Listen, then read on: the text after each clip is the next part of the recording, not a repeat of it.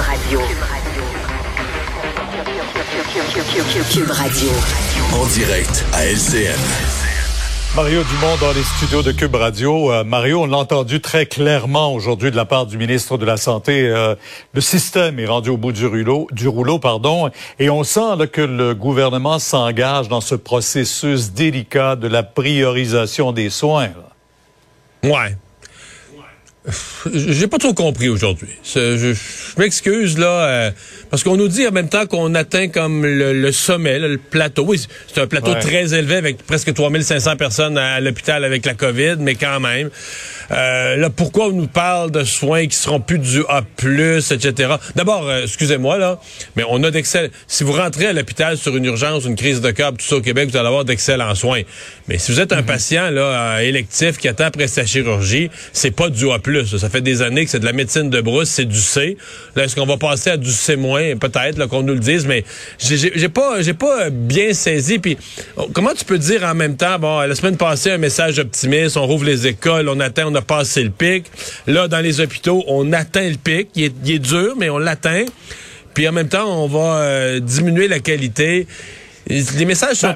je pense qu'il y a une question de personnel, Mario, là aussi. Ouais, mais en même temps, On dit qu'il en manque 12 000, comme à la première vague. Oui, mais il en manquait 20 000, il y a, il en manquait 20 000 il y a deux semaines. Mais je comprends que les élastiques sont étirés au maximum.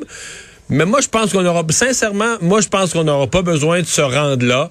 Ou est-ce qu'on veut changer certaines pratiques dans le système de santé et puis que l'on profite de, de, de, la pandémie pour le faire?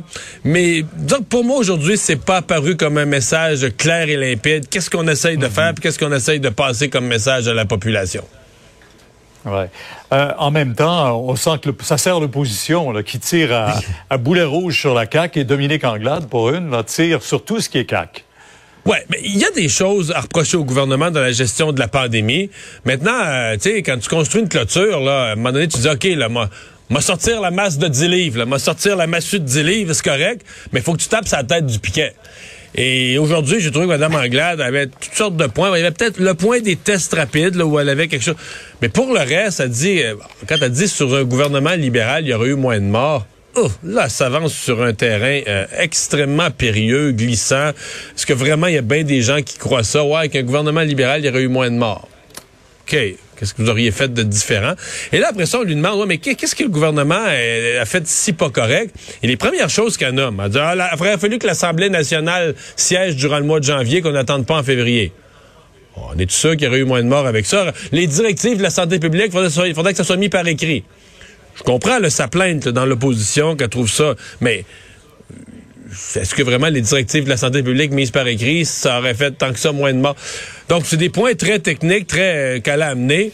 J'ai pas trouvé aujourd'hui qu'elle avait, c'est-à-dire qu'elle avait pas des éléments de contenu, des propositions en matière de santé qui étaient à la hauteur de son ton, qui étaient à la hauteur, voulait avoir un ton très agressif, faire une sortie très musclée. Mais il manquait, il manquait la, matière sur le plan euh, de la gestion de la pandémie. L'autre affaire où je trouve que euh, le gouvernement a perdu le contrôle. C'est pas complètement faux. Le gouvernement, ça va pas bien depuis la fin décembre. Mais je suis obligé de rappeler, quand Mme Anglade prend un ton aussi dur, je suis obligé de rappeler qu'elle, fin novembre, début décembre, là, elle disait pas au gouvernement, prépare-toi, Omicron s'en vient.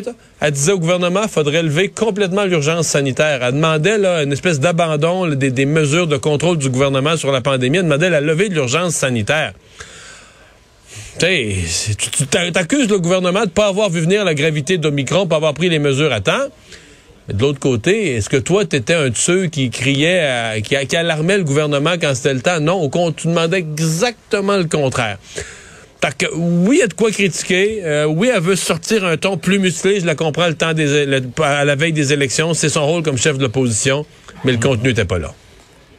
Bon, euh, mais, mais, pour montrer la fatigue de tout le monde aussi, les milieux économiques particulièrement veulent rapidement un retour à la normale. Quand on regarde, par exemple, toutes les salles de spectacle aux États-Unis, ce qui se passe ailleurs, alors que chez nous, euh, c'est vide et fermé. Ouais, essayer de retrouver l'équilibre. Les États-Unis, c'est peut-être pas le modèle parce qu'eux, ils sont vraiment en nombre de cas, nombre d'hospitalisations, nombre de décès. Là, ils sont ce sommet planétaire. Euh, mais dans d'autres provinces, on réussit. On a gardé des, des, des, restaurants ouverts dans certains pays d'Europe. On les a gardés ouverts le plus possible. il y a vraiment une volonté des milieux d'affaires. Je pense que la crainte des milieux d'affaires, c'est que ça s'étire. L'année passée, les fermetures, mm-hmm. Pierre, ça avait, ça avait étiré jusqu'au mois de mai, jusqu'au mois de juin. Donc, je pense que le gouvernement veut annoncer des dates d'ici dix jours, deux semaines pour le début des réouvertures. Et les milieux d'affaires veulent, ouais, euh, allez-y, on veut ça. Mais, euh, tu sais, je pense qu'on ne prendra pas de décision tant qu'on n'aura pas vu au moins un peu une baisse dans les dans le nombre d'hospitalisations. C'est ce qu'on vise, en tout cas. Merci, Mario. Demain, 10 heures sur LCN. Au revoir. Au revoir. Alors Vincent, euh, il y a eu des critiques ici contre le ministre de l'Éducation, Jean-François Roberge, parce que c'est compliqué, le retour à l'école, etc.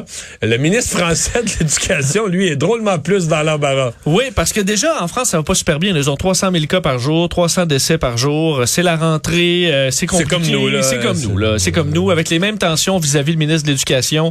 Euh, on sait que c'est, bon, Jean-Michel Blanquer, qui avait d'ailleurs collaboré avec Jean-François Roberge sur la question des woke et tout ça, bien, il est dans le trouble. Toute l'opposition réclame sa démission aujourd'hui. Pourquoi?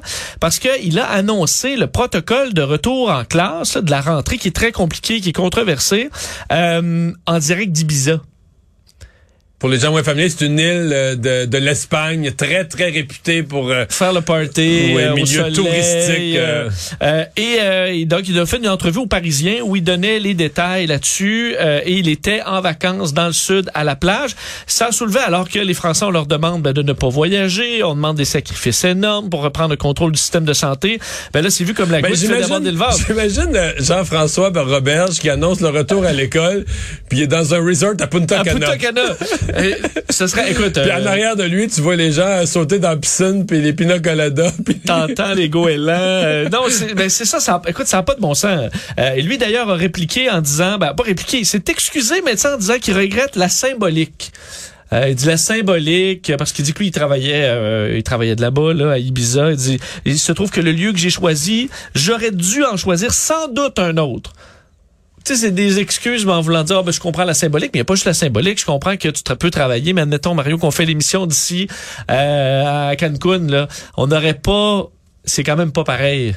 Euh, non. À distance, euh, tu peux pas avoir les mêmes rencontres, tu peux pas avoir des rencontres. Non, t'es à Cancun puis t'entends les verres à radio, t'entends les verres de, punch puis de, de, de sangria.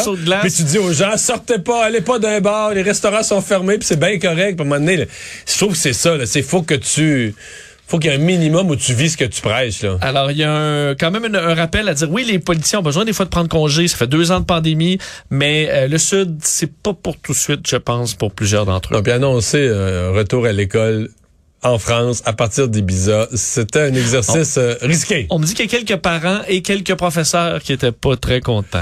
Qui étaient outrés. Merci Vincent, merci à vous d'avoir euh, été là. Euh, on se donne un nouveau rendez-vous demain 15h30. C'est Sophie Durocher qui s'en vient. Bonne soirée.